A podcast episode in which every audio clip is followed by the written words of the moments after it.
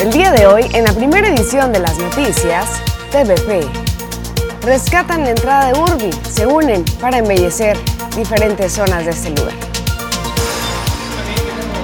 Tenemos información acerca precisamente de los motociclistas, el talón de Aquiles de tránsito en Navojoa. Según datos, en 9 de cada 10 choques hay implicada una motocicleta y un conductor sin casco, a exceso de velocidad o al teléfono. Le apuesta Cajeme a la responsabilidad de sus residentes, por ello no habrá aumento de impuestos este 2022, así lo anunciaron. También se habla de la conquista gastronomía. Ahí, la gastronomía sonorense a visitantes del tianguis turístico. México pidió este jueves a Estados Unidos y Canadá que dejen de rechazar a los migrantes porque la fuerza laboral también es importante. Todo esto y mucho más para todos ustedes el día de hoy. Quédese en la primera edición de las noticias hoy viernes, viernes 19 de noviembre.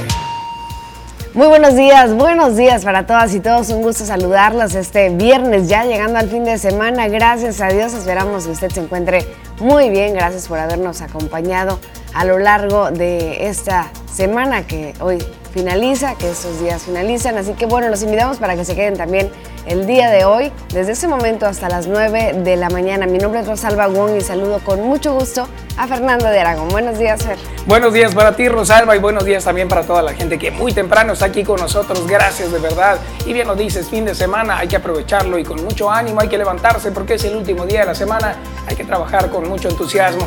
Hoy tenemos información para todos ustedes para que se vaya con todos los detalles de lo que ocurrió en las últimas horas. Y también queremos que usted participe y tome la información y la comparta. Estamos en Facebook como Las Noticias TVP Obregón. Se transmite en vivo la información. Si usted la toma y la comparte, amigos, familiares, demás personas se enteran qué está pasando en Cajeme, en Sonora, en México y en todo el mundo. Así es importante estar en contacto directo. Para ello le recordamos nuestro WhatsApp 6442-042120. Es el número al cual usted se puede comunicar, enviarnos sus fotografías, videos, denuncias, reportes, cualquier comentario sobre la información. Estamos listos para recibirlo a través de nuestro WhatsApp. Recuerde que estamos en vivo, además de Facebook, también en televisión abierta, televisión por cable, en señal digital, también en nuestra aplicación móvil y en nuestro portal web. Y siempre tendremos mucha información como hoy, por ejemplo, acerca de los deportes con Poncho Insulza en un momento más.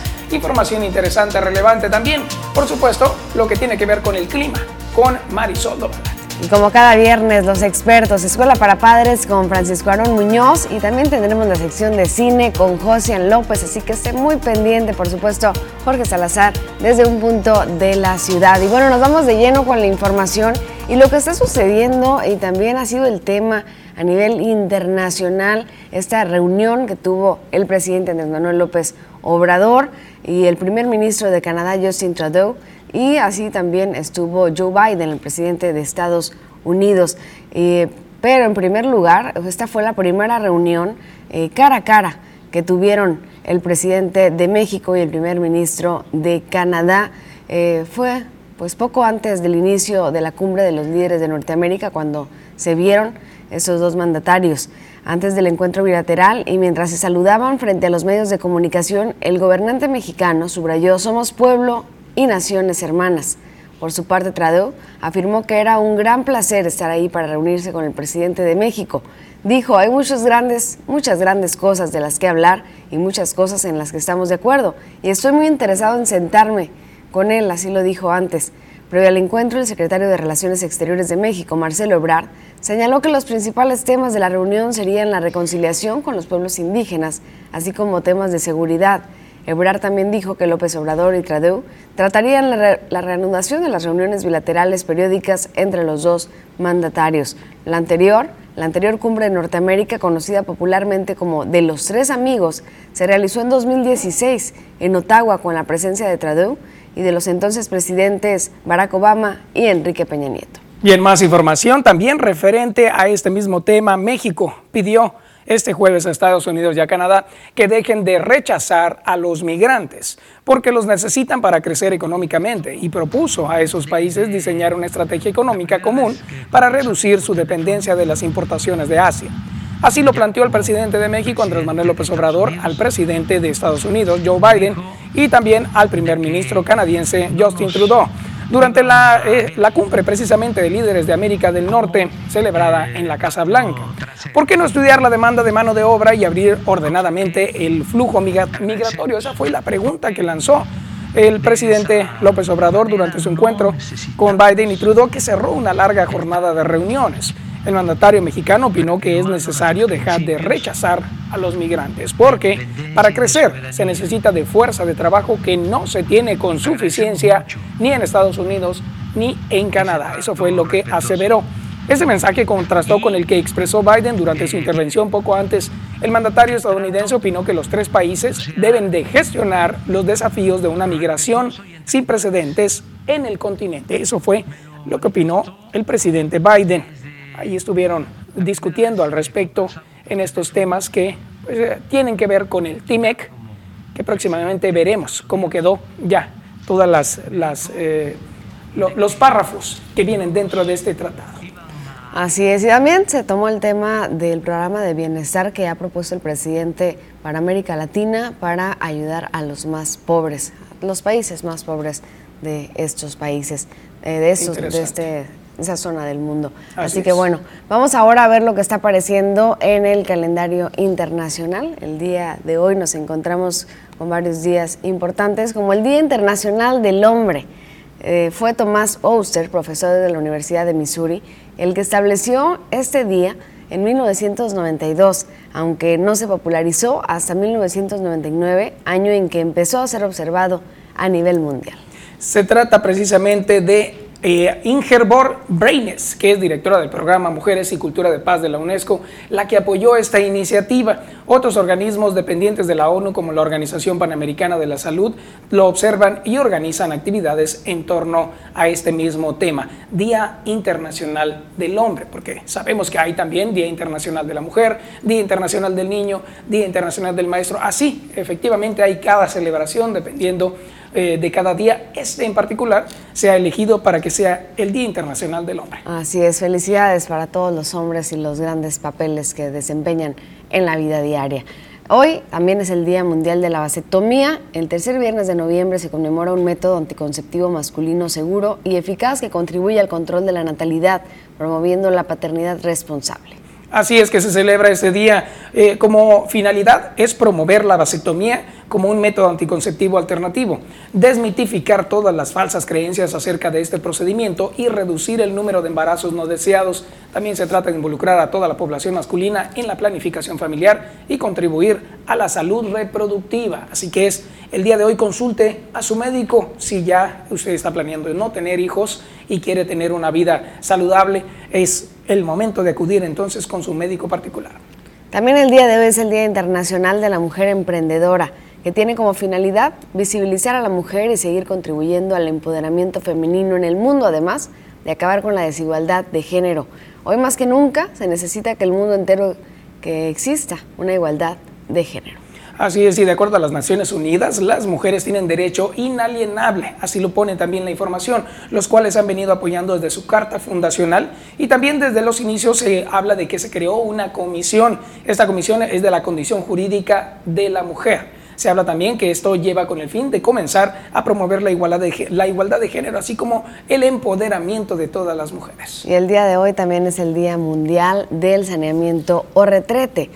Dice este texto, los retretes salvan vidas porque evitan que a través de las heces humanas se propaguen enfermedades mortales. Muy cierto lo que se promueve a través de la celebración de este día. Hay que generar conciencia acerca de esta crisis mundial de saneamiento porque hemos de saber que hay lugares donde no se utiliza ni una taza de baño, un retrete como para eh, hacer las necesidades y fomentar medidas que resuelvan cualquier tipo de, problemática respecto a ello. En el año 2013 la Asamblea General de la ONU decide designar este día eh, como una propuesta de saneamiento para todos, como parte de una campaña de toma de conciencia de lo importante que es el acceso sostenible a tener agua potable y también a tener servicios básicos de saneamiento como una taza de baño o un retrete. Así es, el Día Internacional también del día de hoy del saneamiento o retrete. Si usted celebra algo en especial, háganoslo saber, con gusto le estaremos enviando nuestra felicitación y por supuesto felicidades a los hombres nuevamente, a las mujeres emprendedoras también que sabemos que en este en estos últimos años han hecho un gran papel y un gran trabajo y han salido de todas partes, así que muchísimas felicidades. Aquí estamos incluidos ambos, así que felicidades para ti y enhorabuena para todos. Vamos entonces con eso a la primera pausa. Así es, pero regresamos con mucho más de las noticias y es viernes y les regalamos estas bonitas imágenes capturadas por el ente de Fernando de Aragón. Esperamos que disfruten este día y todo este fin de semana. Una maravillosa mañana, vean nada más algunas nubes remanentes precisamente del frente frío que se está aproximando y que está entrando por la parte central de la República Mexicana, pero actualmente tenemos estas nubes que circundan y también seguramente usted disfrutó de la, eh, el, eclipse de luna que hubo la noche de hoy, precisamente a las 2 de la mañana aproximadamente. La luna se sombreó por completo debido a que la Tierra se atravesó en medio del Sol y la Luna. Ahí estuvimos pendientes de buscar esa información. Mientras tanto, vean nada más qué bello está saliendo el sol el día de hoy. Disfrute la mañana, hoy es viernes. Queremos que se quede informado hasta las 9 de la mañana. Acompáñenos.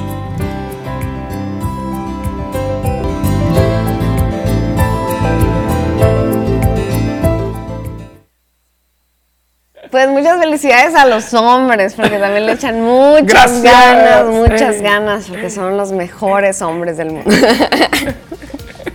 que merecen chilaquiles los hombres, así que felicidades y una gran fiesta de festejos por todas partes, por todas las calles, mamparas, lonas, frases en redes sociales, así que... Hay que hacer una manifestación. Hay que festejar a los hombres. Hagamos una manifestación todos.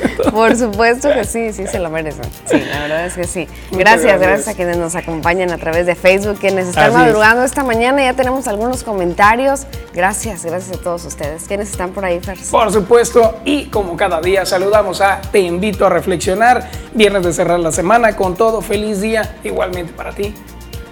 Así es, buenos días, gracias a todos ustedes. También nos está acompañando eh, Abby Cakes. Buenos días, gracias por su apoyo y su trabajo. Espero que disfruten mucho nuestro detalle y que el éxito abunde siempre, lo mejor para todos ustedes. Y es que, Fer, ayer nos ah, encontramos a Abby Cakes. ¿Ahí? Sí, a ver. Hablando de mujeres emprendedoras. Felicidades, Abby. Y eh, pues ayer nos decía de los buñuelos. ¿Cómo ves, señor? Nos encontramos en el Bazarito, donde, estuvo lleno de mujeres emprendedoras, de hecho. Mira, nada más. Y pues nos dio los buñuelos prometidos. Así que gracias, Abby. Ahorita los vamos a probar. Y otra, ah, viene algo más, ¿verdad? A ver, déjeme lo checo. A ver, déjeme lo checo por acá. Gracias al ah, por cierto, por el cafecito. Y, este ya viene empezado, seguramente. Ah, algún ratoncito. ese no era, ese lo otro. Ah, ok, era el otro. algún ratoncito por el camino se lo acabó. Ay, perdón. Creo que ya descubrimos quién fue. Pero ese es de Abby Cakes también. Así que muchas gracias. Qué delicia. ya le dio pena. Qué delicia. Qué Saludamos también. No, bueno que no saqué el otro desayuno. ¿eh? Saludamos también a Ramón Ley. Gracias, Ramón. Gracias. Gracias a Lucelena Vázquez Duarte, que ya nos está acompañando desde Pueblo Yaqui. Cleven Bojorques, gracias. Así es.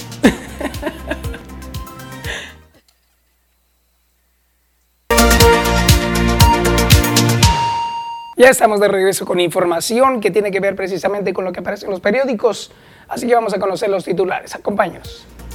Tenemos ahora información que aparece en este periódico El Universal, que habla precisamente de la incursión de cárteles de Sinaloa y de Jalisco Nueva Generación, lo que está provocando eh, que haya renuncia de elementos locales. Hay municipios en la República Mexicana donde nadie quiere formar parte de esta corporación. Vamos ahora a ver lo que aparece en el Sol de México. AMLO y Trudeau solo viajan para la foto con Biden. Hay acuerdo para apoyar a los países latinoamericanos con vacunas anti-COVID y buscar medidas para combatir el cambio climático. Así está, como lo presenta el Sol de México. Claro que sí, ahí está apareciendo. Y miren, ya le hablamos acerca del tema. Ahorita le tenemos más información. Mientras tanto, está apareciendo en este momento este otro periódico. Se trata de Excelsior. Sale segunda caravana de migrantes de Tapachula. La encabezan haitianos.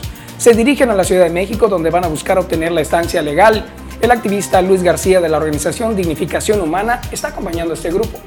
Vamos ahora a ver lo que aparece en la jornada.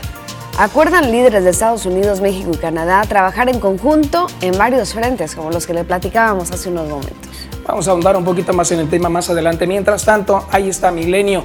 Dice que pide a Andrés Manuel López Obrador dejar los mitos y ya no rechazar a los migrantes. Afirma que esa mano de obra es clave para afrontar el avance de China. Ebrard confirma que, que Biden ofreció apoyo al programa de Sembrando Oportunidades. Ahí le hablamos al tema. Vamos ahora a ver lo que está apareciendo en Reforma. Arrecia violencia, reportan en Zacatecas, Morelos, Guanajuato y Jalisco exhibe poderío cártel de Jalisco a la par de operativo contra sus líderes. Ahí está apareciendo en este periódico. Ahora vámonos con otro acá en la región. Está en el Estado Expreso, quien menciona que avanza la gestión para el abasto de medicinas. El titular de la Secretaría de Salud, José Luis Salomía, dijo que ya cuentan con un abasto de 41% de medicamentos y un 81% de la población tiene por lo menos una vacuna contra el SARS-CoV. Vamos ahora a ver lo que está apareciendo en el imparcial. Información internacional es que la Fiscalía de Estados Unidos pide cuatro años de cárcel para Emma Coronel, esposa del Chapo Guzmán. La petición de la Fiscalía fue realizada a dos semanas de que se determine la sentencia de Coronel, que está programada para el 30 de noviembre. Mientras tanto, nos vamos ahora con otro periódico. Se habla de El Sol de México, quien dice el ABC del SAT Ahora el RFC será obligatorio si tienes más de 18 años. Esto no se trata únicamente para los jóvenes que cumplen la mayoría de edad, sino que es para cualquier persona mayor de edad, lo detalla José Fidel Ramírez Jiménez. Así lo que encontramos en el Sol de Hermosillo, vamos ahora a ver lo que aparece en Medios en El Tiempo. Vacunarán a jóvenes de 15 y 17 años. La página Mi Vacuna para registrarse, registrarse y recibir la vacuna anticovid ya permite que las personas mayores de 15 puedan ingresar sus datos y de forma posterior recibir las dosis de algún biológico contra el coronavirus, así que a partir de hoy ya abierto este registro. Ahí estaremos pendientes de darle los detalles. Mientras tanto, en el diario, del Yaqui aparece que los Yaquis sorprende a los naranjeros con el de la honra y por blanqueada. Obregón rescató una victoria ante Hermosillo. En la próxima serie recibe precisamente en el NET a los algodoneros de WhatsApp. Estaremos pendientes.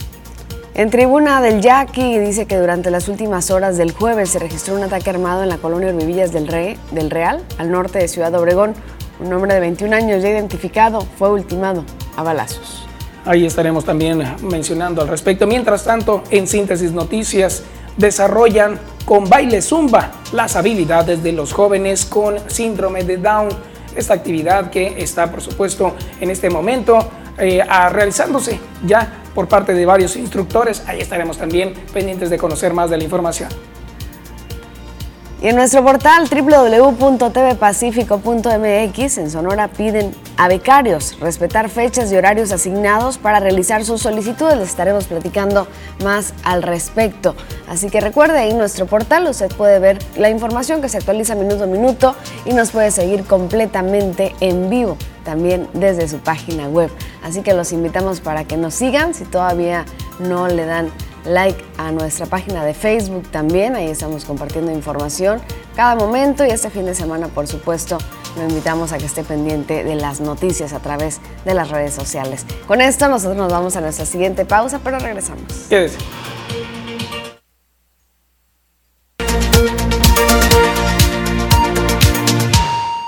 Estamos de regreso con más información y ahora tenemos detalles acerca de las becas. Se habla precisamente de que en Sonora piden los becarios respetar las fechas y los horarios asignados para realizar sus solicitudes. Ante esto tenemos más información a detalle. Miguel Ángel Salas Collazo hizo un llamado a los jóvenes que cursan sus estudios de nivel superior que deseen inscribirse en el programa Becas para el Bienestar, para que respeten los tiempos y los días asignados para integrar sus expedientes. Así fue el llamado precisamente del coordinador del programa en Sonora.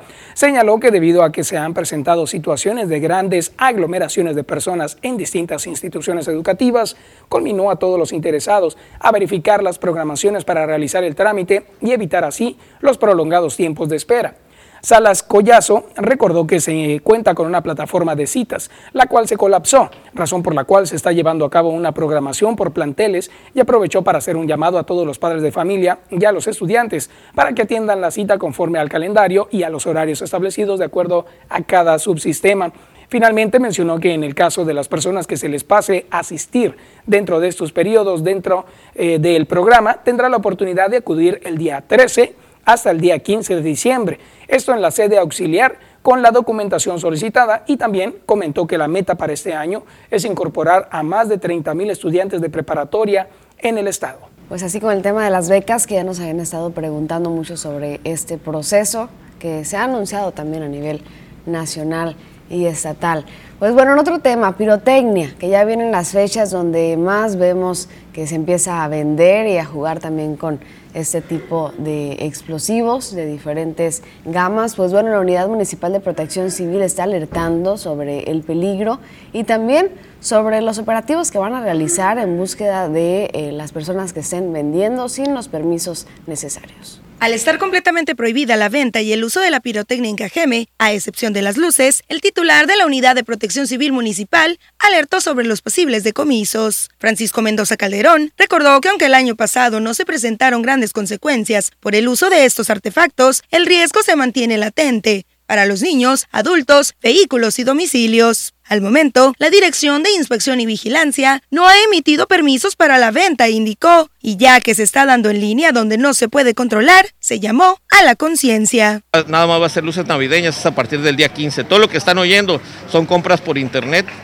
son compras por internet y, y, pues que es competencia del ejército. Sabemos que hay algunos permisos federales, aunque aquí en el municipio no hay permiso para eso, pero pero pues no, mientras se estén comprando por internet necesitamos la cooperación de todas las personas en materia de protección civil y en materia de seguridad, que no compren este, y menos por internet no saben la cantidad de pólvora que puede poner y pueden poner en riesgo a sus hijos. Al no existir una multa fija, los operativos de decomiso se mantendrán, agregó, y en el caso de ser mayores a los 9 kilos, el caso se pasará al Ejército Nacional. Van a haber permisos para luces navideñas, los permisos los da inspección y vigilancia, nosotros nada más nos encargamos de la seguridad. Con imágenes de Alan Soto para las noticias, Susana Arana. Así es lo que precisamente da el eh, dirigente de Protección Civil aquí encajeme esa respuesta con respecto al cuidado que debemos de tener y más con los niños que son los que han sido más vulnerables en cuanto al uso de pirotecnia. Estaremos pendientes de ello. Mientras tanto nos vamos con otra información. Esta tiene que ver precisamente con la edición 2021 del Tianguis Turístico. Los platillos sonorenses captaron la especial atención y merecieron todos los halagos de los asistentes, quienes disfrutaron de los sabores de esta cocina. La titular de Turismo en Sonora, Celida Teresa López Cárdenas, agradeció y reconoció el esfuerzo realizado por los chefs, los parrilleros y los restauranteros que participaron y prepararon estos alimentos para todos los visitantes del evento, en especial a todos los, a los restaurantes que fueron Mochomos de Alfonso Lira, Palominos de Juan, Juan Puebla y también los arbolitos de Cajeme de Juan Diego Cota. La titular de Turismo en Sonora destacó que los platillos más solicitados fueron la tradicional carnita asada la variedad de mariscos también ofrecidos y las coyotas. Destacó también el chiltepín, que generó especial expectación al ser un alimento tan pequeño pero con gran picor. López Cárdenas destacó que una de las principales estrategias de gobernador Alfonso Durazo para reactivar la economía del Estado y generar nuevas fuentes de empleo es el turismo y también su cadena de valor, acción que se realiza en estrecha colaboración con el gremio turístico. Así fue el evento pasado, el, eh, precisamente que ocurrió el día de ayer. La representación del estado de Sonora por allá en ese tianguis turístico nacional y también por allá estuvo presente, está presente eh, Patti Elenes, que es eh, cajemense de Aristur, de aquí de Ciudad Obregón, junto con representantes también de la Oficina de Convenciones y visitantes que están representando específicamente Cajeme y la región sur Sonora, por allá en el Tianguis Turístico. Así que enhorabuena por ellos, así que ya cuando regresen nos estarán contando más de lo que vieron y vivieron en este lugar donde se reúnen eh, pues agencias turísticas y personalidades de todo el país con el fin de promover los estados eh, que representan, en este caso Sonora y Sur Sonora presentes en este tianguis turístico nacional. Nos vamos a la pausa, regresamos con mucho más.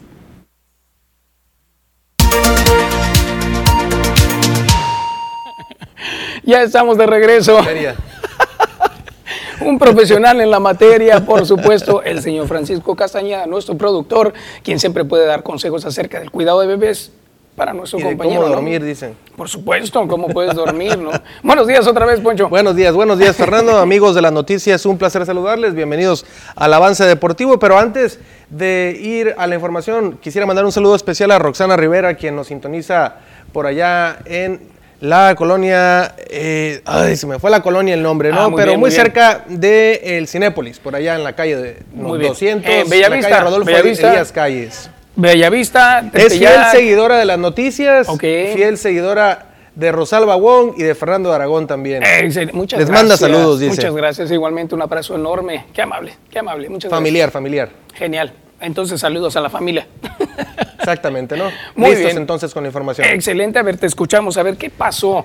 ¿Qué pasó con Bueno, los Yaquis? pues los Yaquis evitan la barrida, Fernando. Evitaron la barrida, el conjunto de Obregón 4 por 0 termina blanqueando al equipo de los Naranjeros de Hermosillo con un Demetrio Gutiérrez que sube a la loma de los disparos eh, y la verdad que lo hace de manera sensacional. Debutan dos estadounidenses con el equipo de Ciudad Obregón, dos refuerzos extranjeros este, y también eh, Juan Carlos El Japer Gamboa aporta ahí con un cuadrangular, se lleva a Gabriel Gutiérrez por delante y el equipo de la antigua Cajeme regresa a Ciudad Obregón para abrir serie contra los algodoneros de Guasave viernes, sábado y domingo, 7, 10 de la tarde, 5 con 10 el día sábado, 5 con 10 el día domingo, pero el día de ayer entonces decimos se llevaron el juego del honor del Estadio Sonora, pero el dominio naranjero sigue. Por otro lado, el equipo de los Patriotas de Nueva Inglaterra el día de ayer abrieron la semana número 11 frente a los eh, Falcons de Atlanta y el resultado favoreció al equipo de los Patriotas, Fernando, con un saldo de 25 a 0 el marcador final. Ahí está entonces el resultado. Los Patriotas no tuvieron piedad del equipo de Atlanta. Mira, nada más. Pues es que ya sabemos, ¿no? Del poderío que tiene. Sí, exactamente, verdad, ¿no? la verdad. Y oh, vamos a ver cómo marcha el equipo de los Patriotas ya cuando llegue la postemporada y se tengan que ver las caras con el equipo de Kansas, con equipos muy importantes. Eh, no es un gran parámetro el equipo de los eh, Halcones de Atlanta, pero pues eh, yo creo que el señor Mac Jones y el equipo completo de los Patriotas de la mano de Bill Belichick tienen mucho que aportar en este año, sin embargo, no son los favoritos para llegar al Super Bowl, ni siquiera para ganarlo. Sí, bueno, bueno, pues es que al final de cuentas sabemos que el análisis deportivo con respecto al el desempeño que han tenido no ha sido tampoco favorable. Muchos han dicho que no ha Pues Tienen sido un récord bueno, de ¿no? 7 y 4, ¿no? Y Mm. vemos Bueno. otros equipos que tienen un récord más favorable. Eso Sí. no quiere decir absolutamente nada muchas veces porque vemos mejor, peores récords y son equipos que terminan llegando más lejos, ¿no? En lo que es Claro. la postemporada de la NFL. Pero eh, si nos ponemos a analizar, hay muchos más equipos más completos que tienen para dar en esta eh, conferencia americana con el equipo, a, a diferencia de los Patriotas de Nueva Inglaterra. Pero sí, es muy difícil eh, blanquear a una organización y mira, terminan blanqueando al conjunto de, lo- de Atlanta, el equipo de los Patriotas. Y bueno, ya también lo hizo el otro día el equipo de los empacadores blanqueando a los halcones marinos allá en Lambeau Field, la casa de los empacadores, una aduana muy difícil, muy fría, jugando bajo la nieve, muy complicado jugar allá en Green Bay a temperaturas que rondan por debajo de los de, en temperaturas bajo cero, en menos 12, menos 13, con la nieve por encima, muy difícil. Blanquearon al equipo de Seattle, ahora los Patriotas blanquean al equipo de Atlanta.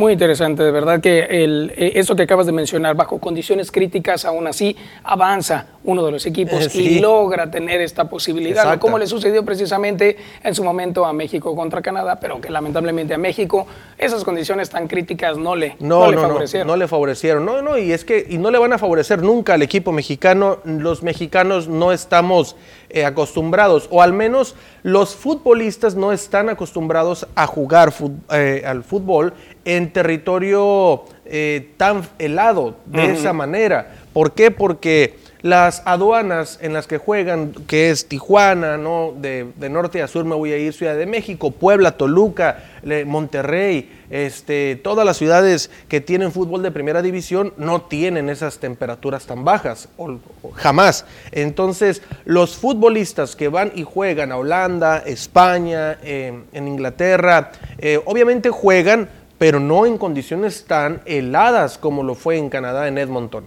Entonces, eh, yo creo que a pesar de que jueguen en Europa, fue muy complicado para ellos, muy eh, molesto, es incómodo jugar de esa manera allá en el estadio de Edmonton y donde finalmente cayeron dos goles a uno. Que pues sabíamos que iba a suceder, tú ya lo habías pronosticado. Yo lo pronostiqué. Eh, lo recordamos que hasta hubo molestias aquí de Alan, ¿no? Alan y, y, del señor este, y José, Adán, José Adán Mariscal, que Mariscal también, dijo, ¿por qué no apoyas al equipo? Y yo le dije, no, no, no, José Adán, le digo yo, pues una cosa es que yo quiera que gane México claro. y la otra es que yo sea consciente que no va a ganar. Eso es muy diferente. ¿Qué, ¿Qué pasa? ¿Qué pasa? Pues que ahí está el resultado. No, pues es que uno ve, ve, las condiciones, el plantel de jugadores, las probabilidades que hay, en qué condiciones llegan, muchas cosas, factores que hay que analizar y que uno puede determinar más o menos mm, en qué puede llegar, ¿no? Uno no puede decir soy experto, así va a quedar, pero bueno, uno da pronósticos y a veces acierta uno. Claro que sí. Una crítica, dice por acá, sí, ¿verdad? Sí, fue una crítica. Sí, ah, muy bien. Señor Camacho, ¿qué dice? ¿Qué dice? que dijo que una crítica Ah, bueno, sí, fue eh, un, momento crítico para los jugadores. Claro que fue crítico y por supuesto crítico también y las críticas les llovieron porque varios de ellos no merecen estar en la selección a pesar de que tengan la edad.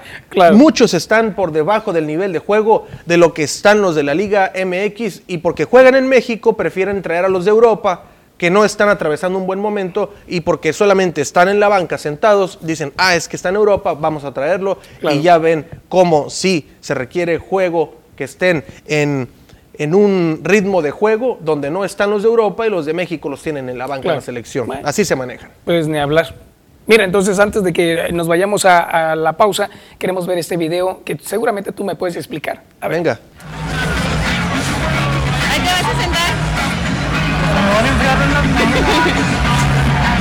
¿Qué es, Poncho? ¿Qué está pasando aquí? Mira nada más. El estadio donde se llevó a cabo el juego entre México y Canadá, lo que mencionábamos hace un momento. Ve nada más cómo eh, este aficionado tiene que remover la nieve de su asiento para poderse eh, sentar y disfrutar del partido. Pero no, ve, ve nada más los asientos, ve nada más la nieve, cómo la tuvieron que hacer a un lado del terreno de juego para poder llevar a cabo el partido. Fue muy criticado, de hecho creo que van a multar a Canadá de jugar en estas condiciones, sí, porque eh, el terreno de juego también estaba eh, lleno de capa de hielo y eso no debe de oh. suceder, Fernando. no, no, no, Es, terrible. Entonces, bueno, ya, ya sabíamos, eh, de acuerdo a lo que nos habías comentado días anteriores y lo que acabas de explicar hace un momento, que eso había pasado, pero ahora que lo vemos en estas imágenes, ya nos queda claro que efectivamente fue, fue gacho.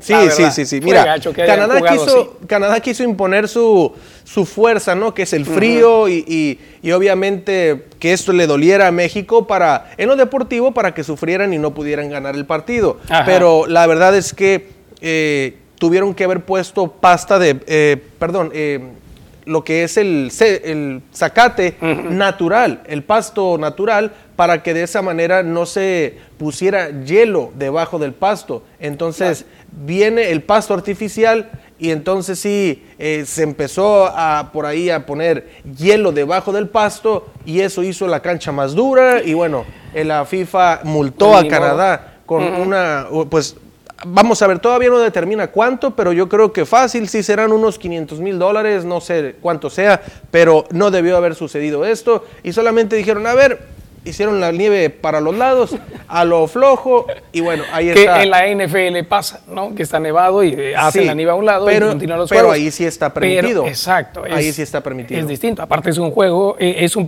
bueno, es un eh, deporte que se practica precisamente en lugares muy fríos. Exactamente. Se practica bajo, como ya lo comentas, bajo la nieve, pero es muy diferente. En la NFL no es, no es muy difícil hacerlo bajo la lluvia. Bajo la lluvia no. Claro pero bajo la nieve sí. Acá en, lo que es el soccer es muy diferente. Bajo la nieve se puede hacer, pero cuando ya se empieza a formar esa capa de hielo se torna muy complicada la cancha y entonces sí vienen los problemas. Pero ahí está entonces el estadio, ya ven ustedes cómo estaba el aficionado quitando el hielo de los asientos. Qué barbaridad. Pues bueno, tenemos más información. A las 8.40 estaremos con toda la información deportiva. Regresamos entonces.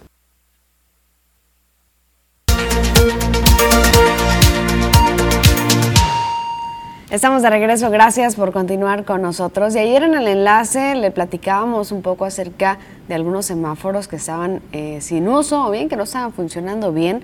Y bueno, nos dan a conocer que está avanzando el proyecto de semaforización de la ciudad. El Departamento de Tránsito de la Secretaría de Seguridad Pública Municipal reporta un avance del 80% en los trabajos de rehabilitación de semáforos que se encuentran en diferentes cruceros del municipio de Cajeme. Así lo dio a conocer Salvador Iriarte Burboa, quien indicó que dentro de las acciones que se están realizando destacan la colocación de luces, pintado de postes, piñatas y de los cruces peatonales en el centro de la ciudad. El subcomandante de tránsito agregó que dichos trabajos son muy necesarios, debido a que se cuenta con algunos semáforos que no recibían el mantenimiento correspondiente del de hace aproximadamente 20 años y agregó que actualmente se están rehabilitando los que se ubican en los cruceros del primer cuadro de la ciudad. Empezamos el día de hoy, de hecho, ahí en el mercado municipal, las áreas de los cruces peatonales, hasta ahorita llevamos la calle 5 de febrero y no reelección, está concluida ya el día de hoy. Y así vamos a trabajar en las 5 y Galeana, Sonora y Galeana, y no reelección y Sonora también. Todo enfocado en beneficio de la sociedad de Cajem. Queremos que ellos tengan, que transiten a gusto por las calles y que los vehículos, los conductores respeten los señalamientos que se están plasmando en las ruas para que el ciudadano pues, transite tranquilo y con seguridad dentro del primer cuadro de la ciudad. Para las noticias, Jorge Salazar. Ahí estaremos pendientes, por supuesto, de esta información. Mientras tanto, nos vamos a esta que tiene detalle de que apuesta Cajeme a la responsabilidad de todos los residentes. Por ello, no habrá aumento de impuestos para este año 2022. Aunque el aumento de impuestos se requiere en Cajeme para obtener los ingresos necesarios para enfrentar las problemáticas que aquejan a las diversas colonias, el alcalde de Cajeme dio para atrás al incremento de estos. Javier Lamarquecano indicó que por el contrario, se confiará en la población y en su pago puntual en el servicio del agua, de los prediales y otros más.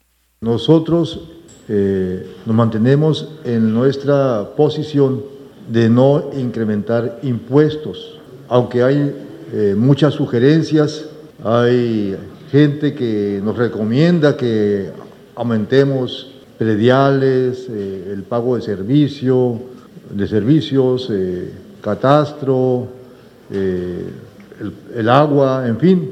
Al menos un 70% de la población no paga sus prediales y se requiere conciencia en el tema, mencionó, y justo a esto se le apostará al llamado a regularizarse. Añadió que en el predial se dará solo el aumento que tiene que ver con la inflación y que no habrá tampoco impuestos nuevos que atenten contra el bolsillo del poblador. Con imágenes de Alan Soto para las noticias, Susana Arana. Así la información con respecto al tema y con esto se espera que haya más recursos que sí, que sí se aumentaran. Por ejemplo, las tarifas, por ejemplo, del agua. Ahí estaremos pendientes de esa información. Mientras tanto, una pequeña pausa y regresamos con más.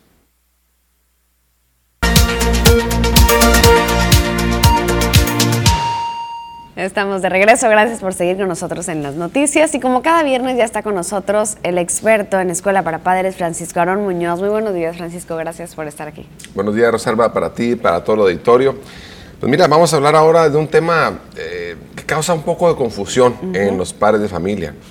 Lo traigo de referencia a la sección el día de hoy porque me han surgido algunas situaciones eh, en la consulta en lo particular. Eh, ¿Es malo ser amigo de nuestros hijos? ¿Cuántas veces no hemos escuchado la frase de que es que quiero que seamos amigos, quiero ser amigo de mi hija, amiga de mi hija, quiero ser amigo de mi hijo? O frases como, por ejemplo, es que yo soy la mejor amiga de mi hija, o yo soy el mejor amigo de mi hijo. Son frases que de pronto hemos escuchado, ¿sí?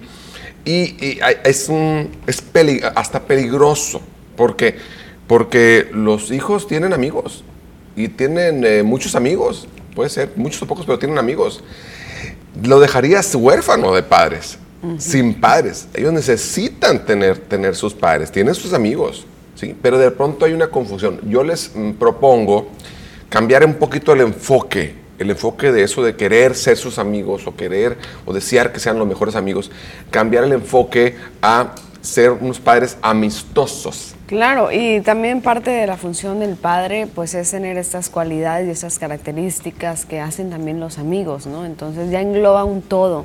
que incluye esa parte, pero no es el, no es el todo, ¿no? No van a cambiar el ser padres por ser amigos. Claro, tocaste un punto medular, así muy importante, Rosalba. Sí, sí cumplen algunas funciones, compensan lo de los amigos, la de la, la, atención que le puedan brindar a los hijos, interesarse por sus cosas como si fueran los amigos, ¿no?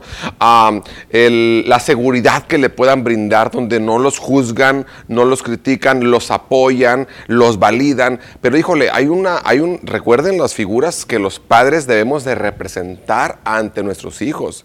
Recordemos que, sí es cierto, el afecto, ¿verdad? Como los amigos te pueden dar cariño, afecto, el padre también debería dar cariño, afecto, respeto hacia, hacia el hijo, ¿verdad?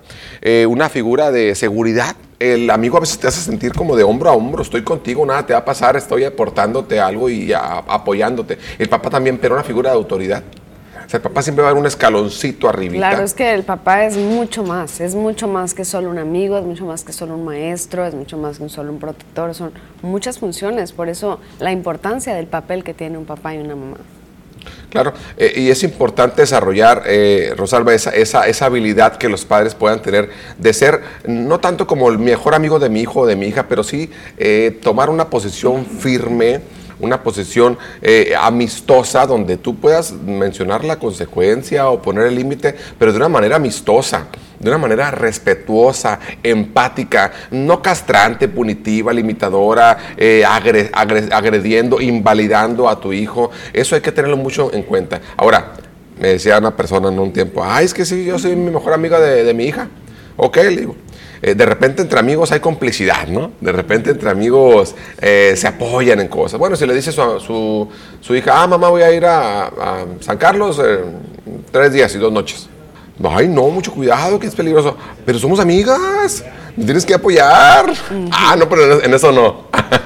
Bueno, entonces ahí es donde quiero que pongan la atención y cómo cambiar el, concepto de que, ojo, muy importante la comunicación, de que tú mm, logres establecer un vínculo, mm, una comunicación abierta, respetuosa, afectuosa con tu hijo. Eso está genial pero no confundir una cosa con la otra. Qué padre que tengan la confianza porque el ambiente lo has propiciado como padre respetuoso, amoroso, empático, ¿verdad? Y qué padre que hayas logrado eh, que tu hijo se comunique contigo. ¿Por qué? Porque a lo mejor eh, desarrollaste la, la, herramienta, la habilidad de no interrumpir a tu hijo, de no invalidarlo, de no compararlo, de no ponerle adjetivos calificativos, ¿verdad? Y escucharlo de una escucha activa.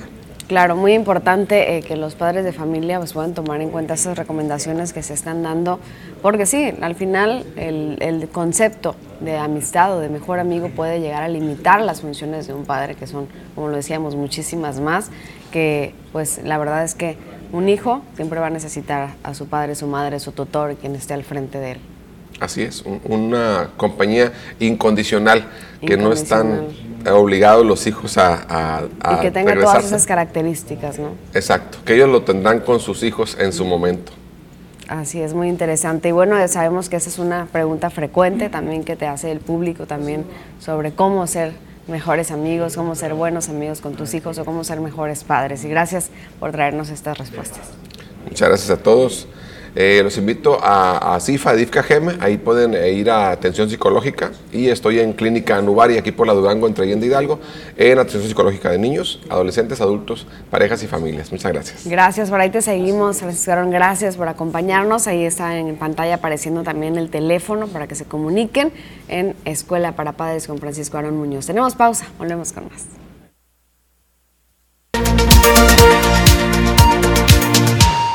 Ya estamos de regreso con más información y ahora le vamos a dar detalles acerca del Centro de Usos Múltiples, el CUM, aquí en Cajeme, quien recibirá al ayuntamiento y también algunas de sus dependencias y direcciones. Vea usted. Para lograr un ahorro aproximado de un millón de pesos mensual, el ayuntamiento de KGM se mudará hacia el CUM en alrededor de dos meses. Javier Lamarquecano, alcalde del municipio, recordó que actualmente el ayuntamiento debe rentar inmuebles para la sede de sus oficinas, lo que se busca evitar a través de un comodato que ya está en marcha. Aquí únicamente falta firmar eh, el comodato correspondiente, es el trámite burocrático, que yo espero que quede en los próximos días, pero ya es un acuerdo eh, hecho una vez que se concrete, aunque es cierto que al principio vamos a tener que invertir, invertirle un poquito para condicionar, eh, pero eh, vamos a tener un ahorro uh, de alrededor de un millón, por lo menos, mensuales. Los recursos que se logren ahorrar serán invertidos en el arreglo de las calles, dijo, en el bacheo y en otras obras más a favor de la comunidad.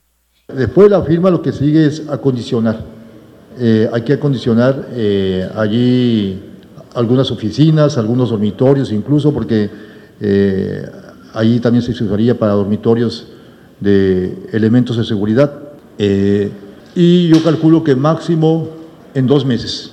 Con imágenes de Alan Soto para las noticias, Susana Arana. Y de Cajeme nos vamos a la Perla del Mayo en Abojoa, donde el talón de Aquiles han sido los motociclistas, ya que de cada 10 accidentes, en 9 están involucrados ellos. Aunque no es una cacería de brujas, el Departamento de Tránsito Municipal de Navojoa buscará poner control a las malas prácticas de los motociclistas, que están implicados en 9 de cada 10 accidentes. De 10, mija, 9 son de motos. Moto con carro, moto con moto, moto con bicicleta y moto sola. Velocidad, eh, falta de precaución y falta de equipo. No es ni un operativo, ni, es ni una cacería de brujas, ni queremos lastimar la bolsa de la gente, sino todo lo contrario. Queremos bajar el índice. Pero sí te puedo decir que diario sí hay unos 10 accidentes. La mayoría de los protagonistas de estos incidentes registran lesiones que los dejan incapacitados, dijo, o con daños severos e irreversibles. Expuso que además son los hombres quienes más utilizan este medio de transporte para el diario o para el trabajo como repartidores, quienes también en su mayoría son el sostén de muchas familias. Concientizar a la gente y darles las indicaciones y ahora sí que darles la cultura de, de que la motocicleta es un vehículo de propulsión mecánica y el riesgo que ocurre. Y allí es donde entramos nosotros. ¿A dónde se van a ir esos menores si no van a tener un papá que los respalde en el estudio y en la alimentación? ¿Qué va a pasar? Pues automáticamente van a terminar en la delincuencia.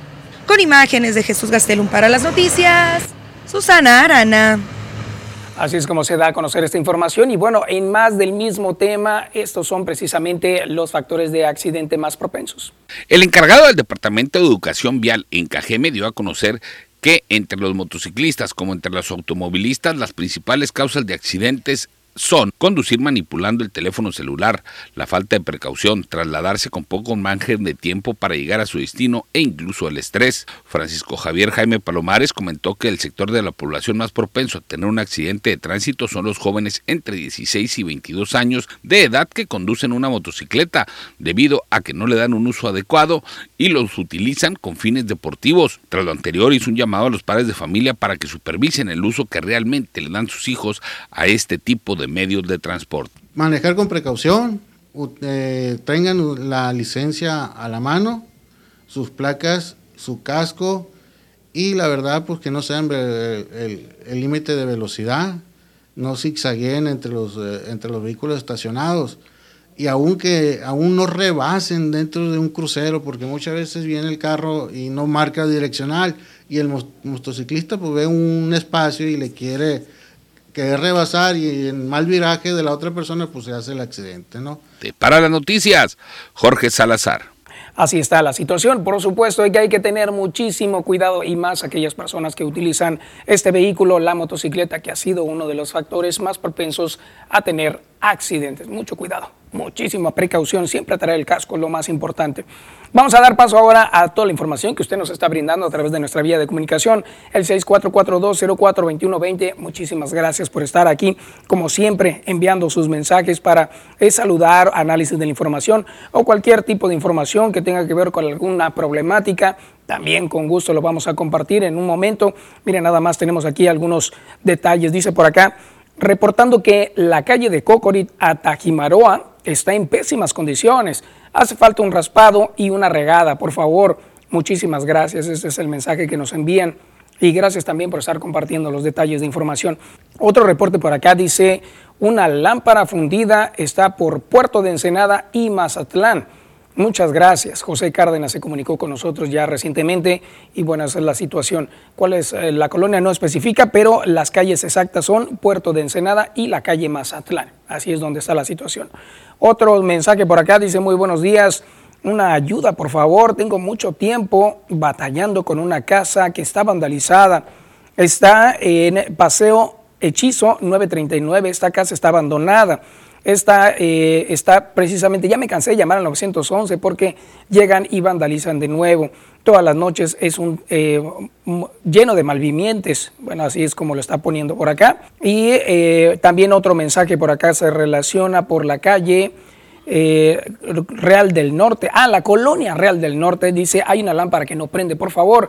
Es la calle Soberanos, casi esquina con Reinas, ya tiene tres meses y medio y hemos llamado y no ha tenido una solución esta problemática. Bueno, ahí está, por supuesto, el reporte. Seguimos teniendo más mensajes que nos están llegando por acá. Dice, muy buenos días, reportar una lámpara por la calle Carmelo en la misión San Gabriel. Está muy oscuro, muchísimas gracias. Esta situación ocurre precisamente en esta colonia San Gabriel, misión San Gabriel en la calle Carmelo. Otro mensaje por acá, a ver, también viene, viene acompañado de un pequeño video que vamos a ver si podemos eh, compartirlo con ustedes. Esto dice está en el fraccionamiento Los Ángeles, esta situación. Y al parecer, por la imagen que podemos observar, efectivamente se encuentra un encharcamiento en la calle Manuel Rivera y calle Fontana. Esto es lo que está ocurriendo, vean nada más. Esto no nos deja mentir y los testigos son los mismos vecinos del mismo sector que están padeciendo esta dificultad y están dándola a conocer para hacer un llamado a las autoridades. Dice, ojalá nos puedan ayudar este comunicado. Les dejo cordiales saludos, extenso agradecimiento. Gracias, Estela Áviles. Áviles, Estela Áviles, gracias por estar en comunicación. Otro mensaje más dice por acá, eh, reportar una fuga de drenaje, ah, así lo dice, reportar una fuga de drenaje que parece fuente y la verdad es un gran olor, dice, bastante desagradable. Ahí estamos viendo las imágenes, es por la calle del Monte entre calle Fontana y Manuel López Rivera. Esto está ocurriendo en la colonia Real Campestre. Esas son las especificaciones que nos están brindando los mismos vecinos del sector.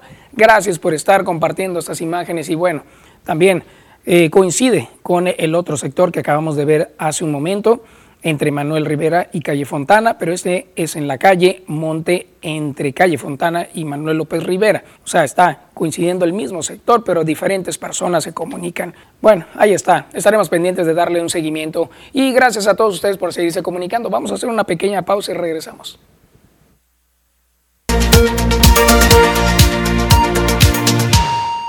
Ya estamos de regreso con más información y crea usted que ahora tiene la oportunidad de ver cine con Josian López. Siempre la recomendación muy buena, Josian. Buenos días, eh, Fernando. Buenos días a todo el auditorio. Traemos dos opciones, una en cartelera comercial y otra en eh, Netflix para quienes son suscriptores.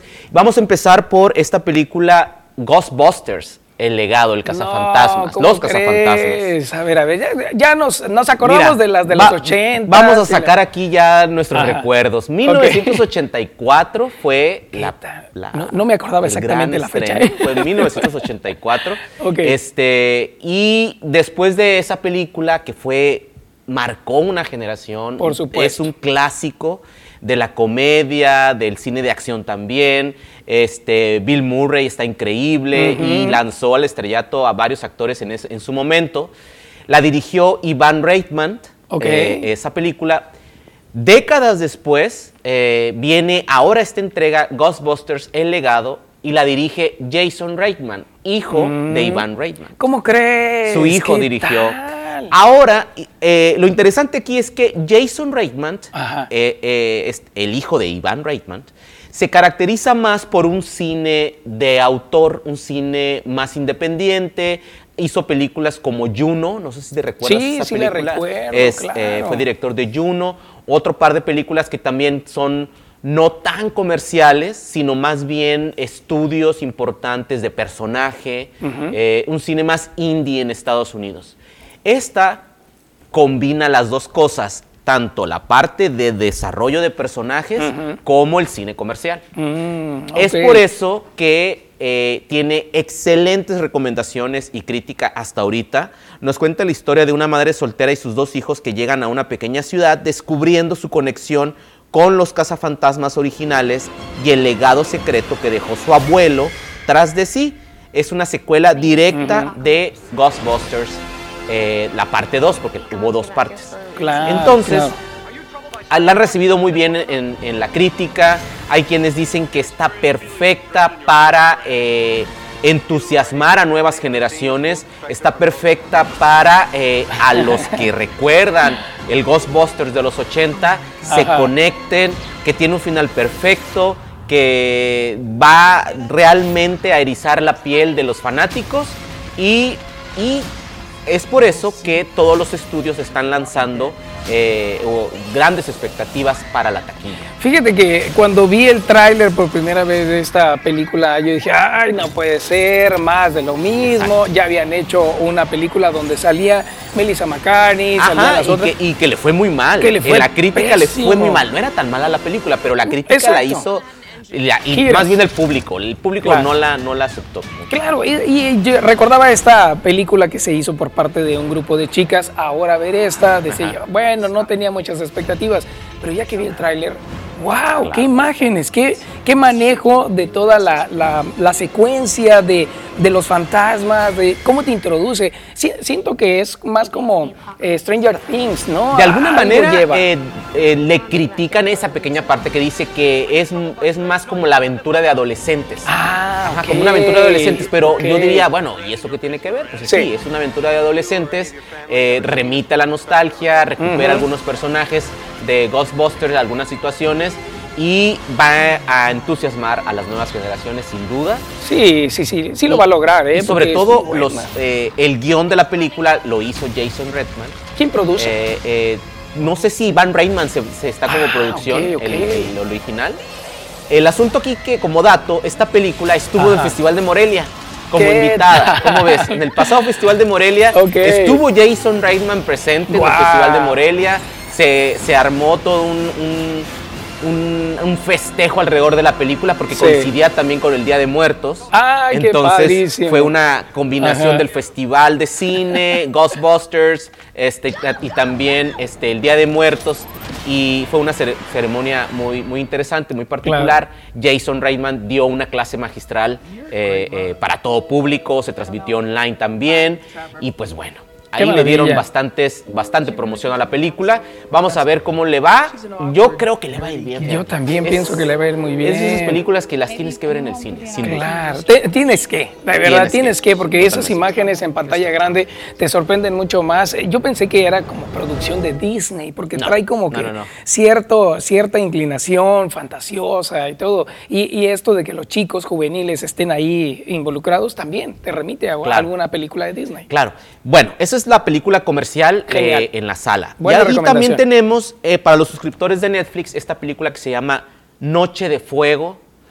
Qué belleza de película. Es una película dirigida por Tatiana Hueso, que es una directora que antes había hecho documental principalmente, le había ido espectacular en distintos festivales a nivel mundial.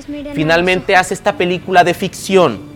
Es su primera película como con personajes de ficción o, con situaciones de ficción. En un pueblo ubicado en la Sierra de México, tres jóvenes toman las casas de los que han huido, se disfrazan de mujeres cuando nadie mira y tienen un escondite para estar a salvo de quienes se las podrían llevar, pero los secos oscuros de la violencia se convierten en una amenaza ineludible.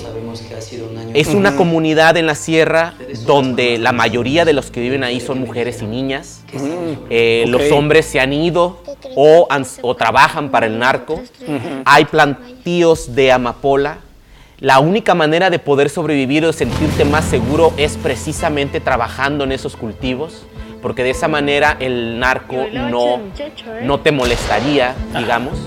Eh, las, los profesores que van y dan clases ahí, pues se encuentran con esta situación de cómo mantener a las niñas, la mayoría niñas, este, siendo educadas. Las niñas y la comunidad no entiende qué pasa a su alrededor porque ven al ejército y de repente ven camionetas con, con- con el crimen. Eh, entonces, ¿quiénes son los buenos? ¿Quiénes son los malos? Es una comunidad que está tratando de sobrevivir y Sí. retrata este drama desde el punto de vista de tres niñas que son amiguitas desde pequeñas, crecen en esta comunidad, eh, se cortan el cabello precisamente para que las confundan con niños y que cuando ya entran a la edad de la adolescencia no las, no se las, no las secuestren. Claro, claro. Es una historia muy conocida, lo sabemos, sabemos que está ocurriendo ahorita, eh, desgarradora, pero de alguna manera es hermosa visualmente la película, toca las fibras sensibles de los corazones sin llegar al drama lacrimógeno, telenovelero, estridente. Es más bien muy sutil la película. Es realmente de las películas más importantes que se han dado este año en el cine mexicano. Estuvo en el Festival de Cannes, ganó una mención especial en el Festival de Cannes, estuvo en el Festival de San Sebastián, ganó como mejor película latinoamericana. Es la película que nos va a representar para los Óscares como Muy mejor bien, película extranjera en la siguiente entrega. Ojalá llegue a las nominaciones eh, en- como película extranjera, se lo merece. Claro. Un excelente trabajo y ya está en la plataforma de Netflix. Véanla. Está espectacular. Claro. Y sabes que me ha salido en las recomendaciones en Netflix, en, la- en las, en las que te pone Se al estrenó esta inicio. semana. Está, eh, eh, estoy a punto de, de tomarla, pero con esta recomendación que me estás dando, de verdad creo que vale muchísimo la pena el Muchísimo. hecho de que ha tenido tantos reconocimientos y además invita a la reflexión. y las actuaciones de, de la comunidad, porque se fueron a filmar a, a la comunidad, entonces muchos de los extras Sí. o de las niñas o de los niños son gente de la comunidad. Eh, el trabajo que se hizo con eh, las niñas y los, las protagonistas, que no son rostros conocidos, son rostros completamente nuevos, Claro. también es un trabajo muy dedica- dedicado, meticuloso, y eso hace que la película tenga ese carácter de documental también, porque lo sientes real. Claro. Porque los rostros son reales y lo que está pasando es, es muy, muy cercano. Entonces, Claro. No, no alcanzas a entrever, bueno, qué es la ficción aquí. Sí, no, y, y más si tienes un reconocimiento en que, que lo que mencionabas al inicio sucede. Exacto. Sucede en México en la actualidad. Desafortunadamente. Y- desafortunadamente. Y esto te acerca. Esta imagen que está mostrando la directora es acercarnos a, a esa realidad a través de la ficción, pero que tiene un tinte muy, muy cercano a lo que vivimos. Sí, mira, y como hombres, cuando Muy tú ves la película dices, híjole, pobres niñas, Sí. pobres mujeres en un México sin esperanza. Claro. Totalmente. Claro. Véanla, por favor, en Netflix. Fuerte, fuerte, pero qué, qué buena recomendación nos acabas de dar. Muchas gracias. Pues ¿Tienes más está. información? Mira, son dos películas muy diferentes. Una para olvidarse del mundo y otra para enfrentarnos al mundo y que, Es y que la película nos haga cambiarlo. Claro. Cambiar las cosas, ¿no? Pues ahí están dos opciones. Nos seguimos en Twitter, José López, con más recomendaciones y pues ahí está. Genial. Muchísimas gracias. Gracias Como siempre, nos sorprendes cada viernes. Nos vemos hasta el próximo viernes. Hasta el próximo viernes. Ahí está la información. Vea que nomás usted tome la oportunidad este fin de semana de disfrutar y de seleccionar una buena película con las recomendaciones de José. En una pausa y regresamos.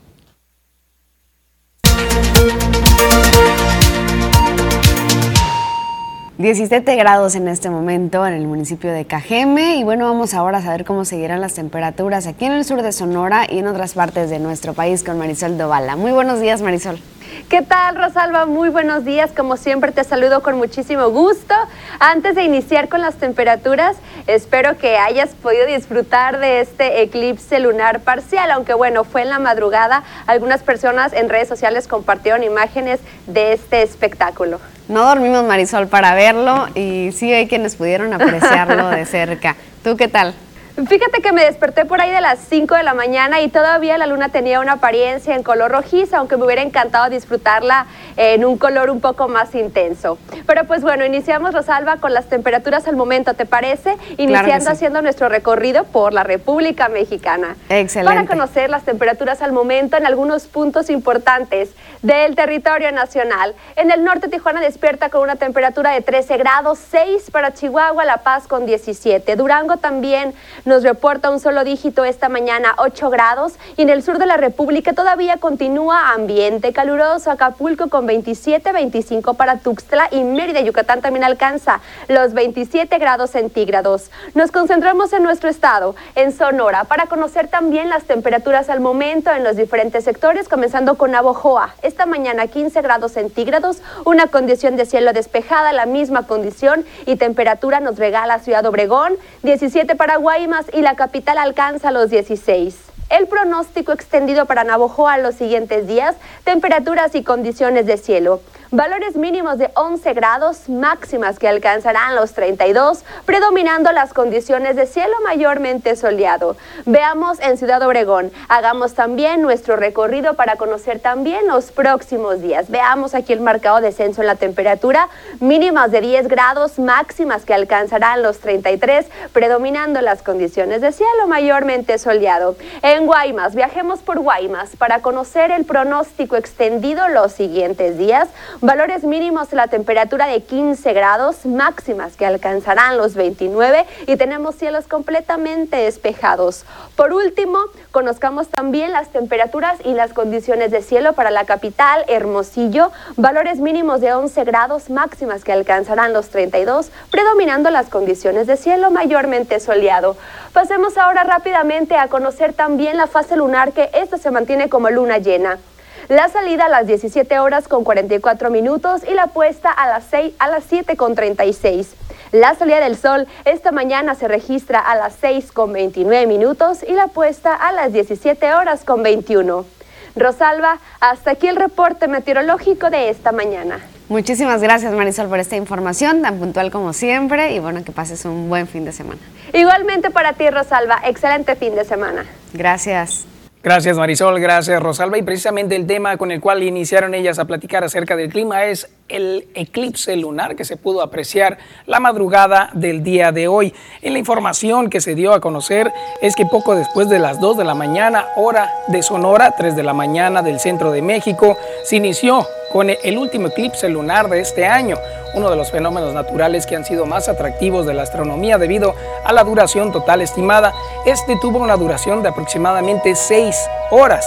El evento astronómico ha sido un privilegio que solo se pudo ver desde América, el Océano Pacífico y el extremo oriental de Asia.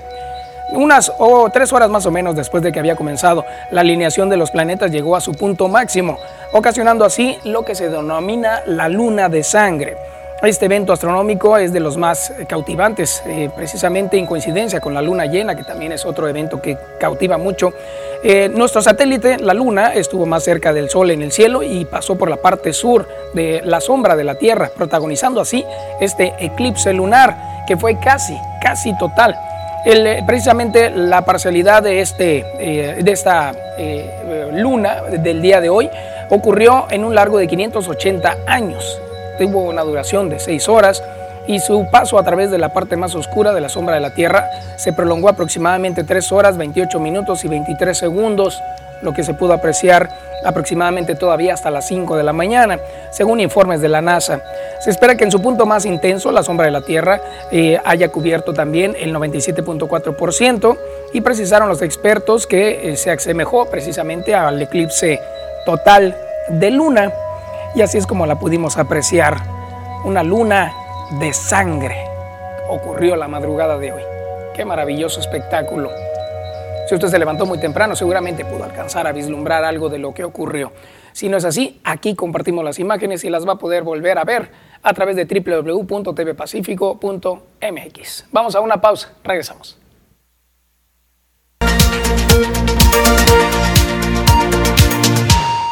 8 de la mañana con 31 minutos, estamos pasando ya la media hora de esta segunda hora de programación, así que saludamos a Jorge Salazar, quien siempre tiene información de algún punto de la ciudad. Adelante Jorge, muy buenos días. Fernando, muy buenos días. Pues como ya es toda una tradición en la primera edición de las noticias, como cada viernes estamos eh, efectivamente en algún punto de la ciudad y hoy estamos aquí por la California entre Galeana y Norlección en eh, la caguamanta de nuestro amigo Jesús Alfredo, donde les vamos a dar muestra de lo que es hacer la verdadera caguamanta. Este, aquí nos han eh, preparado algunos eh, platillos, pero aparte es una historia la que hay detrás de, de esta caguamanta, de este negocio, las ganas de superación, de sacar adelante a la familia, es lo que motivó a nuestro anfitrión a independizarse, pero él nos contará un poco más de esa historia. Jesús Alfredo, muchas gracias por recibirnos, para que nos cuenten cómo inició el negocio. Pues aquí iniciamos, por ejemplo, yo era un trabajador también de lo que es una caguamanta, ahí con, un tío. Y lo que pasa que pues fue la gana de, superarte, de, decir, ahora pues va lo mío, va lo mío y, y pues echarle ganas. Y fue, me animé, dije, pues no es fácil, pero vamos a echarle ganas. Y sí, aquí, aquí, aquí estamos, gracias a Dios. ¿Cuánto tiempo tiene ya aquí el- este negocio funcionando? Yo desde que, desde que me independicé ya tengo seis años. Pero aquí ahorita donde estamos ubicados eh, ya tengo dos años. ¿Cómo, cómo ha respondido eh, los comensales, la gente que viene aquí de compras? Pues es un buen punto, ¿no? Sí, estuvo muy bien, fíjate. Lo, lo único que fue que se nos atravesó la pandemia, pero, pero gracias a Dios aquí andamos, no, no tuvimos que cerrar y nada, sino que respondió bien la gente y aquí estamos todavía. ¿Qué es lo, lo que más te pide la, la gente que, que viene aquí a Caguamanta Obesos? ¿Qué es eh, lo más recurrente? ¿Cuál es la especialidad? Pues lo, lo que más piden es lo tradicional de lo que son los tacos yerbichi, ¿no? Pero también lo, lo que es la, la media, una- un plato con manta, camarón y aleta es lo más, lo más recurrente, lo que más piden. Pues mira, ahí le vamos a mostrar a nuestros amigos eh, de televidentes para que nos digas qué es eh, lo que nos serviste aquí. Es el, el taco de, tradicional de, de pura manta, de mantarraya, tenemos el bichi, su verdurita, y lo que es el plato que le, que le comentaba es el de manta, camarón y aleta, que es muy tradicional, muy pedido. Pues ahí está para todos los amigos que madrugan a realizar eh, sus compras aquí al, mercadito. Este eh, establecimiento eh, se ubica frente al mercadito Unión, donde pues abarroteros, dueños de otro tipo de establecimientos comerciales acuden a realizar sus compras para surtir sus, sus negocios. Y bueno, pues después de hacer eh, las compras pueden llegar aquí con nuestro amigo Jesús Alfredo a Caguamanta Obesos a degustar de unos eh, deliciosos patillos y sobre todo eh, recordarle a nuestros amigos del auditorio Fernando que hay que consumir local, hay que ayudar a los pequeños comerciantes, esos que fueron los más golpeados por la pandemia, pues eh, a que hay que venir y hacer eh, consumo con esa gente que eh, genera el empleo aquí en la región, que ofrece productos eh, tradicionales y principalmente pues gente de esfuerzo que busca día a día salir adelante, mejorar sus condiciones de vida y las de sus familias y pues esto genera una inercia que permite pues que haya desarrollo aquí en nuestro municipio. Totalmente de acuerdo, mi querido Jorge, pero a ver, pregúntale, ¿cuál es el platillo que más eh, consumen diariamente ahí? ¿Cuál de todos esos que nos mostraste? A ver, De, de todo lo que te- nos, nos mostraste, todo lo, lo- lo que tienes en tu menú, ¿qué es eh, lo que más se consume? Lo que más se consume es el taco combinado con camarón. Mira nada más el Pues, Ahí taco. Ahí lo tienes enfrente entonces, a ver, eh, prepáralo. ¿Cómo se prepara Pues ese mira, taco? con- A ver. Mira, Chihuahua, hombre, este, con, con- con el comper, mi Fer, eh, vamos a, a preparar aquí, este, pues lo que nos tocó. Ay, qué Venos contando qué le vas que poniendo para saborearnos un poquito yo, Yo más. me imagino que ande, a- andar hambriadones, eh, tú y la licenciada Wong, a- Poquito, aunque ella está poquito. dieta, creo. eh. Anda fitness, anda fitness últimamente. Así es, pero el mira, viernes se, este, se disculpa en viernes. Adelante, a ver, queremos saber qué tan Co- delicioso como dice está. un, oye, como dice un apreciado compañero de televisora, eh, qué pena, qué pena, pero con permiso. Adelante, mi querido Jorge. Mira nada más, con qué delicia te estás comiendo ese taco que mira, ya se nos hizo agua la boca a todos por acá. En algún momento cuando ya vayas de regreso, acuérdate, ¿no? Por acá, Sí, mira, hombre. somos varios. De veras que qué, qué difícil este trabajo, hombre, pero pues eh, aquí estamos, le reiteramos la invitación. Caguamanta Obesos, California, entre Galeana y No Reacción, frente a Mercadito Unión. Aquí los atenderá eh, de verdad este, con una atención de calidad y de primera nuestro amigo Jesús Alfredo. Los invitamos para que vengan y contribuya con el comercio y los negocios eh, locales. Muchísimas gracias, Jorge. Saludos ahí a Jesús, que ya sabemos entonces que tiene una deliciosa receta y ya tú fuiste testigo de ello. Sí, efectivamente, los esperamos y pues eh, con permiso le vamos a seguir aquí, nos vamos a ocupar unos momentos. Eh, nos vemos más tarde, hasta la próxima. Muy bien. Hasta la próxima. Muchas gracias ahí ya a nuestro querido eh, compañero Jorge, que ya nos mostró el día de hoy una delicia, una exquisitez que solamente se vive por acá en Ciudad Obregón. Cuando pase por aquí, venga y disfrútelo. Y si está a punto de desayunar, des una vuelta por ahí. Delicioso. Vamos con esto, una pausa, regresamos.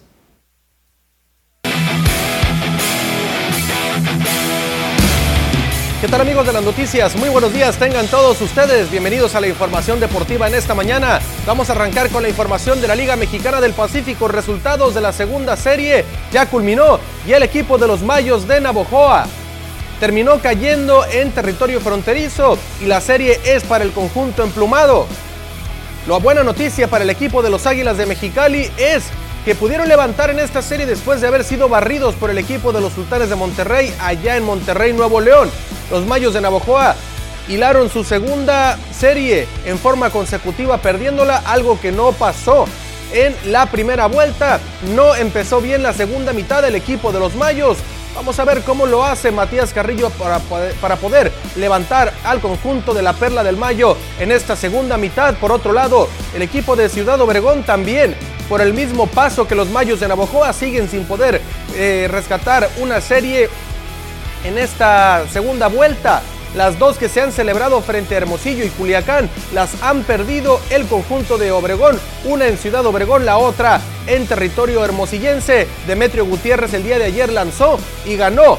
Yaquis triunfa 4 por 0, debutan par de norteamericanos y el equipo de Yaquis blanquea 4 por 0 a los Naranjeros de Hermosillo para llevarse el juego del honor allá en la ciudad del sol, en Hermosillo, Sonora. Entonces el día de hoy Yaquis regresa a casa para jugar frente a los algodoneros de Guasave. Por otro lado, Carlos Correa se reunió con la directiva y el manager AJ Hinch y la directiva de los Tigres de Detroit, buscando entonces llegar a un acuerdo económico y un acuerdo millonario para que el shortstop más cotizado o de los más cotizados en estos momentos, agentes libres en el béisbol de las grandes ligas, pueda firmar con el equipo de los Tigres de Detroit allá en Michigan, un equipo que viene prometiendo bastante y que quiere pelear otra vez por la división central de la Liga Americana para la próxima temporada 2022.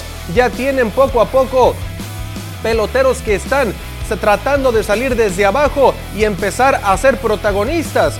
Es un equipo muy joven, con mucho futuro, y si le agregan estrellas como Carlos Correa, si le agregan picheo en uno o dos abridores, este equipo va a ser un serio contendiente a pelearle la división al actual campeón Medias Blancas de Chicago. Continuamos con información, vamos a el fútbol en Ciudad Obregón, el fútbol local, y es que el Opson Dynamo, el Opson Dynamo de Ciudad Obregón será sede, el equipo, la ciudad y serán sede de la liguilla semiprofesional que se estará celebrando el día 19, 20 y 21 en Ciudad Obregón. Equipos de la ciudad de Tijuana, Saltillo, Los Mochis, Tamaulipas, Monterrey y Apodaca, Nuevo León estarán en Ciudad Obregón jugando entonces la liguilla nacional del fútbol semiprofesional independiente en estos días, este fin de semana 19, 20 y 21 de noviembre, por supuesto, en el Estadio Manuel Piri Sagasta, el campo 4 por ahí.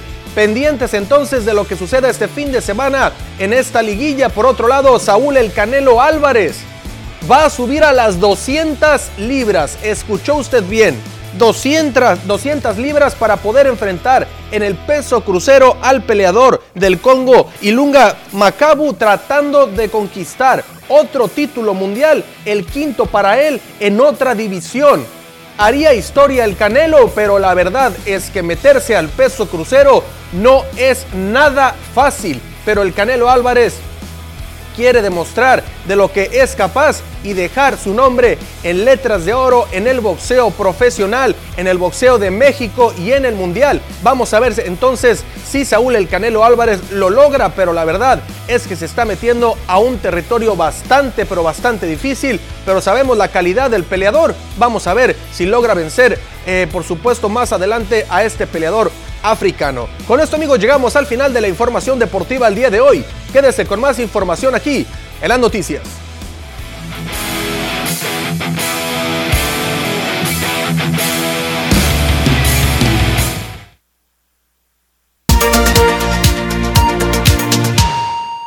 La información de las finanzas, el dólar, cómo se encuentra en esta ocasión después de las 12 de la noche, hubo un aumento de 0.43%. Esta subida está dejando al dólar en cuanto al precio con México a la compra 20.16 y a la venta a 21.30. La oscilación es entre los 20.87 centavos y con esta subida se cotizó hasta los 78 centavos. Pero en Citibanamex ahí lo puede encontrar a esta información. También lo puede encontrar en diferentes instituciones bancarias a una variación de 40 centavos. Tenemos el euro que a nivel internacional tiene una cotización de 0.22%, lo cual lo está dejando a 23.58 en promedio. Aquí en México lo puede encontrar a 23.55 y a la venta a 23.56, con una variación de 5.66% que disminuye comparación al día de ayer.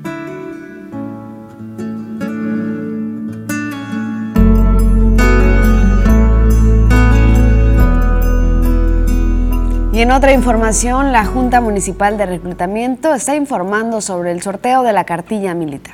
La Junta de Reclutamiento Militar dio a conocer que el próximo 28 de noviembre se llevará a cabo el sorteo para determinar quiénes son los jóvenes que realizaron el trámite para obtener su cartilla y deberían de asistir cada sábado a las instalaciones del 60 Batallón de Infantería. Heriberto Gerardo Inclán de la Vega dio a conocer que este año le tocó a los ciudadanos que pertenecen a la clase 2003. Sin embargo, agregó que se registraron 2.236 solicitantes, de los cuales 636 son remisos, es decir, que debieron cumplir con dicho requisito en años anteriores. El funcionario dio a conocer que el sorteo se llevará a cabo en las instalaciones del gimnasio municipal Manuel Lira García y estarán participando dependencias de los distintos órdenes de gobierno. Pues se le está invitando a los muchachos a que, a que vayan, que acudan, que lleven su cartilla en mano, que lleven su, su, su cubreboca, su careta para, para, para cumplir con las medidas de protección de sana distancia, ¿no? También este, se les pide a los muchachos que vayan en una vestimenta formal. Este, eh, vamos a estar muy bien apoyados por distintas áreas del ayuntamiento, como es este, el sector salud, va a estar protección civil, va a estar seguridad pública, no se diga el 60 batallón, para ayudarnos que el evento sea lo más, se, se realice de la manera más ordenada posible. Para las noticias, Jorge Salazar. Y en otra información, esa tiene que ver con el ámbito policíaco, le damos a conocer los acontecimientos ocurridos las últimas horas. Se da a conocer precisamente en el Laboratorio de Inteligencia Científica Forense de la Fiscalía General de Justicia del Estado de Sonora, que se realizaron los trabajos de identificación de los restos óseos encontrados en la carretera 26 en Hermosillo y en un predio del ejido San José en Guaymas. Ante los hechos eh, un poco más esclarecidos precisamente por la Fiscalía, se habla de que esta identificación genética de ADN para tratar de identificar los restos óseos y cuerpos localizados en Hermosillo y Guaymas en acompañamiento a los colectivos de búsqueda. En Hermosillo, acompañados por elementos de la Agencia Ministerial de Investigación Criminal, la Policía Estatal de Seguridad Pública y la Guardia Nacional, el colectivo Buscadoras por la Paz realizó acciones en búsqueda en el, en el kilómetro 26 más 500 de la carretera 26 con un resultado positivo. Encontraron restos óseos de un cuerpo el día de 17 de noviembre. En tanto que el día de ayer, 18 de noviembre, en el ejido San José, municipio de Guaymas, también encontraron integrantes del colectivo Buscadoras por la Paz y el colectivo Guerreras Buscadoras acompañadas por elementos de la MIC y de la PESP y también, por supuesto, la Guardia Nacional, así como integrantes de la Comisión Estatal de Búsqueda. Los resultados fueron positivos, ocho cuerpos en tres fosas en el sector conocido como El Pozo. De acuerdo con los resultados preliminares, el hallazgo en Guaymas, el, el tiempo aproximado de haber sido privados de la vida es de aproximadamente dos semanas. También se da a conocer por parte de la Policía Estatal y personal de comercio exterior del SAT que interceptan a un hombre armado en Plutarco Elías Calles. Esto ocurrió precisamente eh, en la intercepción de este hombre armado cuando ingresó al país por la línea internacional ubicado en General Plutarco Elías Calles. La detención ocurrió en Douglas N, ah, perdón, fue de Douglas N, de 57 años, así es el nombre. Se realizó la tarde del martes 16 de noviembre en el punto táctico de la línea internacional ubicado en la colonia Ejido Hombres Blancos, cuando personal de la aduana solicitó el apoyo de la PESP para la inspección al sujeto que ingresó al país en un vehículo Chevrolet línea Silverado 1500. Durante su inspección le aseguraron el arma calibre eh, .380, un revólver calibre 22, y también 35 cartuchos útiles. Ante el hallazgo de estas armas y al no presentar la documentación para su legal posesión, se informó a la persona sobre los derechos de los detenidos para quedar a disposición del Ministerio Público correspondiente. Y bueno, vamos con más información del estado de Sonora y que tiene que ver con la cultura y el gobernador Alfonso Durazo. La implementación del plan de lectura de Sonora será una apuesta grande del gobierno para apoyar de manera decidida al fomento de esta actividad en el estado con lo cual se busca despertar las conciencias y la imaginación de niñas, niños y adolescentes, así lo informó el gobernador Alfonso Durazo Montaño.